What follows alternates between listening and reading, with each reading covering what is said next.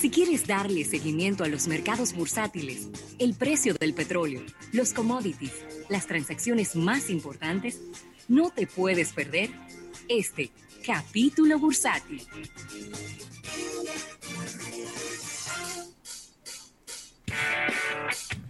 Bueno, y agradeciendo al Banco Popular, Banco Popular a tu lado siempre por este capítulo bursátil del día de hoy.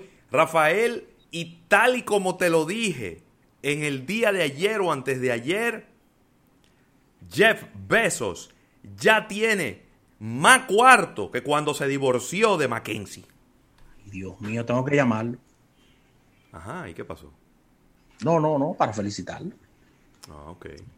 Mira, eh, Jeff Bezos, que no es más que el CEO de Amazon, una de las empresas más influyentes y que mejor les ha ido, y a que mejor le ha ido en toda esta pandemia, porque la gente eh, ha, se ha, vamos a decir que se ha abrazado al comercio electrónico en muchos países. Y es que acaba de establecer Rafael un nuevo récord como el hombre más rico del mundo con la cifra más alta de toda la historia. 172 mil millones de dólares. Ay, chichi. Esto es de acuerdo al, al, Bloomberg Billionaire Index. Y de esta manera, Bezos ha sobrepasado el récord que, te, que ya él mismo tenía. Wow antes de divorciarse de Mackenzie. El año pasado, ellos se divorciaron después de 25 años de matrimonio, que son bastante buenos. Ella recibió el 25% de las acciones de Amazon, que es aproximadamente el 4% del total de las acciones de la empresa. También Mackenzie eh, establece un nuevo récord. Ahora tiene 57 mil millones de dólares. Ella se casó de nuevo, Rafa. no, es la soltera más codiciada del planeta. Que no se y creo que, lo deje así. Creo que, ¿eh? que lo deje así. Y, y, y, es la, creo que es la norteamericana más rica en este momento. Ella es la eh, decimosegunda persona más rica del mundo. Oye bien, la decimosegunda persona más rica del mundo. Al final todo eso vuelve donde ella. Pero claro. Eso, sus hijos son los que van a heredar. Sí, sí, sí. Es. Digo, a sus hijos le toca también, eh, vamos a decir que le toca por parte de su padre, ¿no? Claro, por eso te digo. Recordemos que Jeff Bezos es, eh, fue adoptado por eh, un caballero de origen cubano. Eh, es una historia muy, muy sentimental porque él fue abandonado por sus padres biológicos y fue adoptado por este señor que lo apoyó durante todo el tiempo. Y señores, de ahí ha salido el hombre más rico del mundo rompiendo todos los récords. Voy a decir el número de nuevo que me ha gustado mucho. 172 mil millones de dólares. Increíble. Si ellos tuvieran juntos, fueran 172 y 57. Son 9. Serían 229 millones, 229 mil millones de dólares. Pero bueno, se separaron, están contentos y felices todos. Y, y con más cuarto que el diantre, Rafael Fernández. Mire, qué gran sorpresa esta aterrizando en la República Dominicana, ya que los precios de los combustibles aumentan en el día de hoy. ¿Cómo?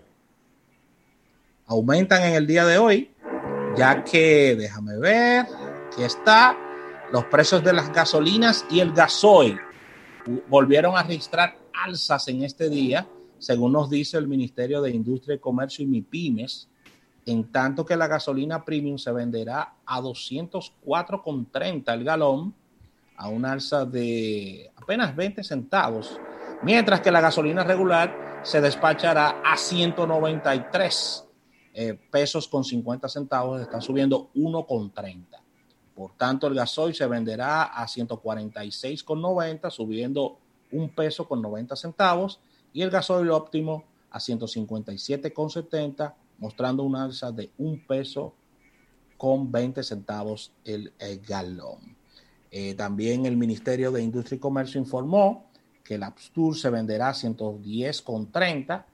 Este registra una baja importante de 3,40, 3 pesos con 40 centavos el galón. Y el querosén se venderá a 133,70 a una baja de 3,70 eh, por eh, galón. La, la, baja. Me gustaría, me gustaría que alguien me explicara eso. ¿Cómo es posible que gasolina y gasoil suben y otros, los otros combustibles que están hechos exactamente de lo mismo están bajando. Pues están hechos de petróleo igual. ¿No están hechos de petróleo? Sí. Sí. ¿Cómo que el Aftur baja? ¿Cómo que el fuel oil baja? Si la gasolina y el gasoil están aumentando. ¿Qué es lo que aumenta de la gasolina y el gasoil? No sé, sí. Es una pregunta creo que válida, ¿no? Claro, claro. ¿Cuál es el criterio? Sí. Mira, me está escribiendo aquí un comentario nuestro gran seguidor y, amigo eh, Alberto Larancuén. Dice él, 79 mil tarjetas canceladas porque la gente no puede pagar. Alberto, nadie puede cancelar una tarjeta si tiene balance. Si una tarjeta tú debes, tú no la puedes cancelar. ¿Sí o no, Rafael? Es así, se te pone un stop y se manda legal. Ya. Pero tú no la puedes cancelar. Tú no puedes decir, cancélame esa tarjeta que yo no la puedo pagar. Eso no se puede no, hacer. No, tú tienes que pagarla primero. Y después que tú la pagas, entonces tú la cancelas. Entonces, si yo no he visto ese número, no sé cuál es, de dónde es la fuente de que 79 mil tarjetas se han cancelado eso solo, la única explicación que yo tendría para algo como eso es que la gente siente que tiene demasiadas tarjetas de crédito. Y creo que los bancos han sido muy ligeros entregando tarjetas de crédito a las personas.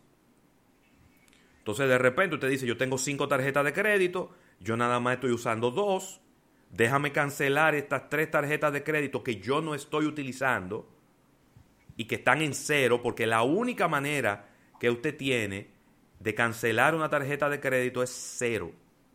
Tiene que estar en cero para que una tarjeta de crédito usted la cancele. Entonces,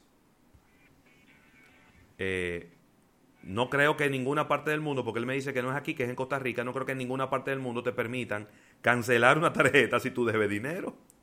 Sí. Porque ¿cómo tú la pagas? No te pueden cancelar ningún producto si tú todavía tienes una deuda con el banco. Así que, no sé, hay que, hay que chequear ese, ese dato. Bueno, eh, también puede, ser que esté aumentando la morosidad en Costa Rica por una caída de la economía. De, no, pero es que la morosidad va a aumentar en todos lados. Eso, eso para mí, a mí me queda bastante claro. La morosidad va a aumentar en la República Dominicana, en Estados Unidos, en Francia, en Alemania, en España y en, en el mundo entero va a aumentar la morosidad porque el ingreso de las personas se ha reducido. Usted sigue ganando lo mismo y usted está gastando más. Porque usted ahora está comprando mascarilla, usted ahora está comprando eh, eh, eh, manita limpia, usted ahora está comprando más comida, usted está gastando más energía eléctrica porque pasa más tiempo en su casa. Usted a lo mejor ha tenido que aumentar su plan de internet. Pero eso no significa que eh, la gente va a cancelar tarjetas de crédito por esa razón. La gente cancela tarjetas de crédito porque no las está usando. Si usted está en problemas económicos, es todo lo contrario. Usted lo que hace es que la llena la tarjeta de crédito. Sí, que ojo, que las personas tienen la, la percepción de que cancelaste una tarjeta, la pusiste en cero, la devolviste al banco. Eso es bueno para tu crédito. No necesariamente. No necesariamente. No necesariamente.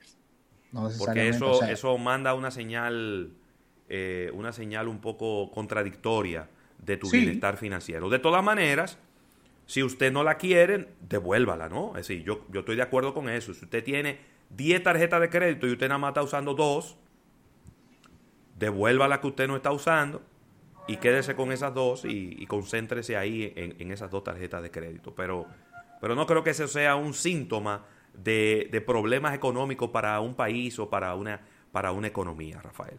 No sé qué. Mira, Ravelo, no podemos cerrar este, este capítulo bursátil sin hablar de este informe que está llegando de la CEPAL para América Latina, donde habla que se cerrarán 2,7 millones de empresas y se perderá 8.5 millones de empleos en seis meses. Bueno, yo tengo aquí, yo tengo aquí otro reporte que no es de América Latina, sino que es de los Estados Unidos, que dice que el desempleo en los Estados Unidos tardará una década en recuperarse. Una década. se llama el Congressional Budget Office, que es la oficina, del, la oficina presupuestaria del Congreso, ellos acaban de publicar eh, lo que se denomina el, eh, el pronóstico para los próximos 10 años. Y ellos están diciendo que ellos pronostican que el la tasa de desempleo se mantendrá, por los niveles se mantendrán muy por encima hasta, hasta el 2030. Es decir, 10 años. Bueno. Así que ya tú sabes. Altísimo. Así que ahí está. El organismo con sede en Santiago de Chile ha explicado que por tamaño las micro y pequeñas empresas serán los más afectados por este duro golpe. En concreto, las previsiones para microempresas apuntan al cierre de 2.6 millones de establecimientos y una pérdida de 6.8 millones de empleos. Wow. Así que altísimo este, este número. Y la CEPAL dice que el comercio perderá 1.4 millones de empresas con relación a 4 millones de empleos solo en los ámbitos de turismo, que es de los rubros más golpeados durante todo este tramo de pandemia. Bueno, está complicado de verdad que sí. Pero yo creo que eso era algo que podíamos predecir sin ser economistas, Rafaela. Mira, agradecer al Banco Popular, Banco Popular a tu lado siempre por este capítulo bursátil. Vámonos a un break comercial mientras eh, escuchamos de fondo el taladro asesino y venimos de inmediato con una innovación al instante.